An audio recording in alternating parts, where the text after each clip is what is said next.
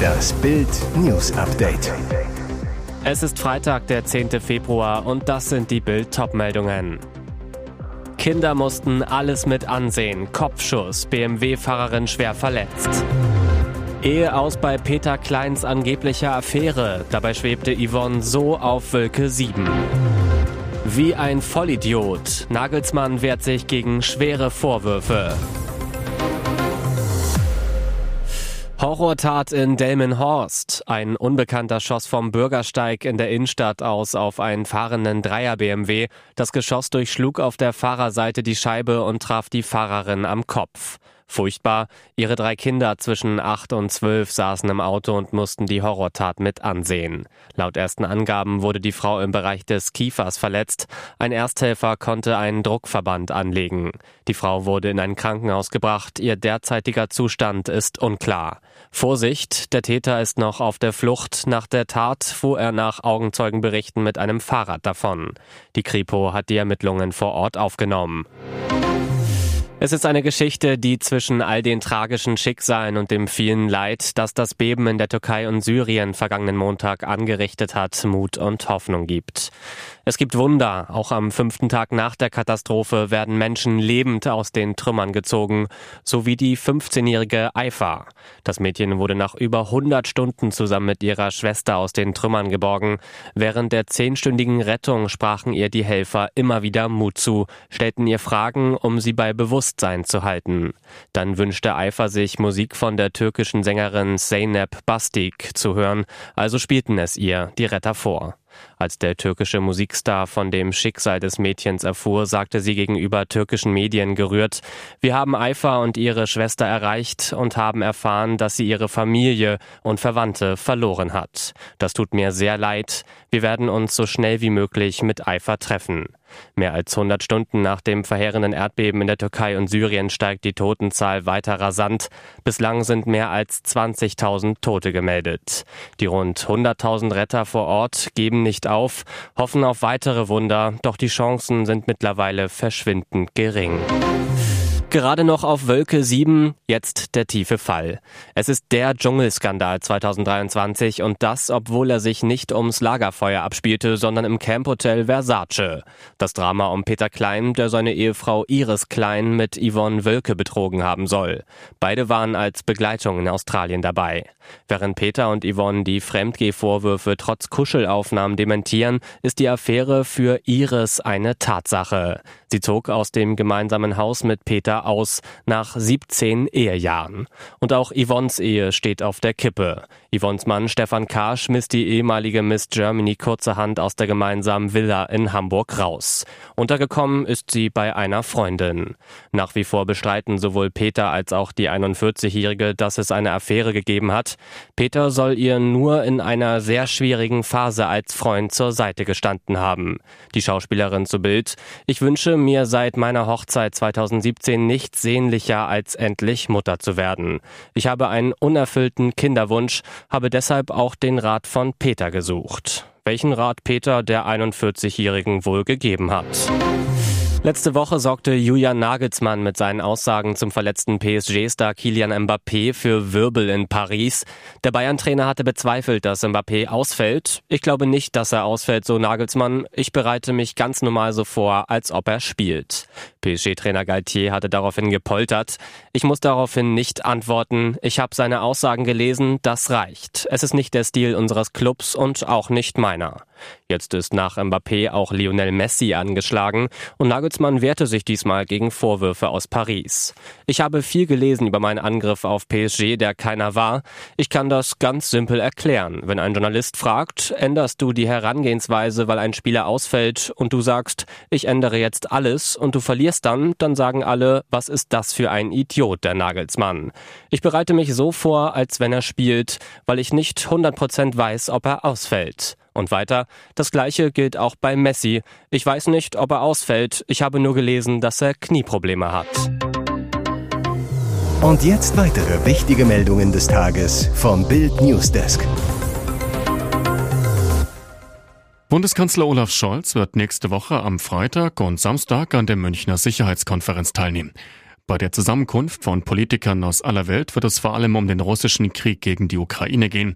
Am Freitag werde der Kanzler eine Rede halten und am Rande der Konferenz Gespräche mit anderen Teilnehmern führen, sagte die stellvertretende Regierungssprecherin Christiane Hoffmann am Freitag in Berlin. Weitere Einzelheiten nannte sie nicht. Scholz hatte bereits im vergangenen Jahr nur zwei Monate nach seiner Vereidigung als Kanzler am weltweit wichtigsten Expertentreffen zur Sicherheitspolitik teilgenommen. Seine Vorgängerin, Angela Merkel, war in der Regel nur alle zwei Jahre nach München gekommen. Rund 40 Staats- und Regierungschefs, mehr als 90 Minister und mehrere Chefs von internationalen Organisationen werden in München erwartet. Es sollte die beste Staffel der DSDS-Geschichte werden, ein Abschied, den niemand vergisst. Zumindest letzteres ist sicher, denn kaum eine andere Deutschland sucht den Superstar-Ausgabe hat für so viel Aufregung und Empörung gesorgt wie das Jubiläum der Show in diesem Jahr. Grund? Der Durchnudelskandal. Eigentlich wollte sich Pop-Titan Dieter Bohlen zum DSDS-Abschied von seiner Schokoladenseite zeigen, netter sein, die Stimme bewerten und eben nicht persönlich werden. Dann kam Kandidatin Jill. Bohlen brachte sie zum Wein. Mit dem Traum, Sängerin zu werden, traute sich Jill lange im Januar vor die DSDS-Jury und erzählte ein bisschen über sich. Dann die Dieter-Entgleisung. Hast du irgendwas Normales gemacht oder hast du nur Abi und dich durchnudeln lassen? fragte der Chefjuror. Viele prominente deutsche Frauen haben Dieter Bohlen längst die rote Karte gezeigt, sagen, jetzt reicht's Dieter. Auch Jurykollegin Katja Krasavice hat Bohlen den Kampf angesagt, bezeichnet ihn als Lügner. Und es werden immer mehr Frauen. Aus Senderkreisen erfährt Bild, innerhalb des Kölner Senders gibt es eine starke Bewegung der Mitarbeiterinnen gegen Dieter Bohlen. Eine davon sagt zu Bild, vor allem die jungen Frauen haben genug von Bohlen. Er passt längst nicht mehr in die heutige Zeit und zu dem Anspruch der RTL-Mitarbeiterinnen, niveauvolles Fernsehen zu machen.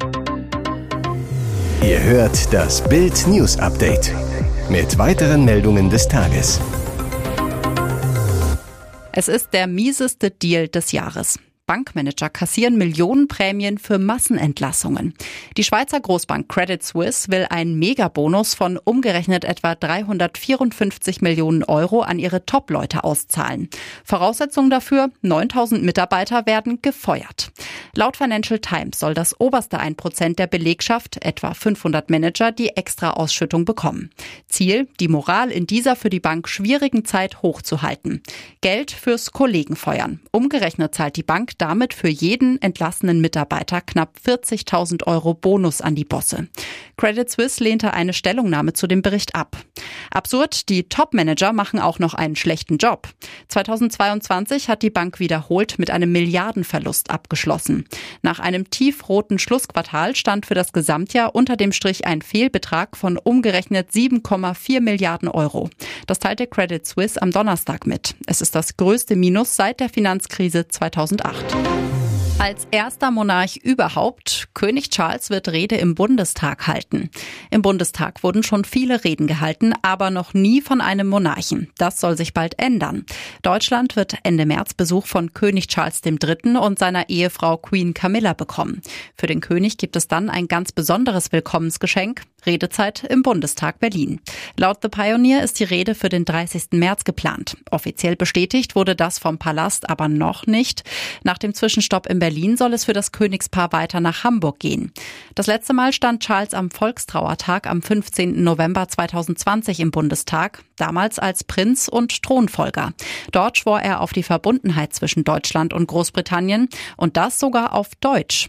Die zentralen Bande zwischen uns werden stark bleiben. Wir werden immer Freunde, Partner und Verbündete sein, hieß es. Hier ist das Bild News Update. Und das ist heute auch noch hörenswert. Super Bowl Halbzeitshow. Mega Rätsel um Rihannas Auftritt. Da platzte das Medienzentrum aus allen Nähten. Popstar Rihanna hatte zur großen Pressekonferenz vor ihrer Halbzeitshow beim Super Bowl geladen. Verrät sie Details zur Show? Wird sie alleine auftreten?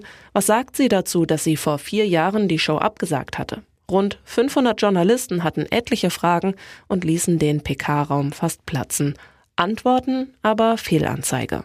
In einer großen PR-Show sprach Rihanna über ihr Leben als Mutter, über ihre Heimat Barbados und beantwortete Fragen zweier Kinder. Zum Thema Halbzeitshow wurde es dann aber dünn, ein klassischer Wischiwaschi-Auftritt also.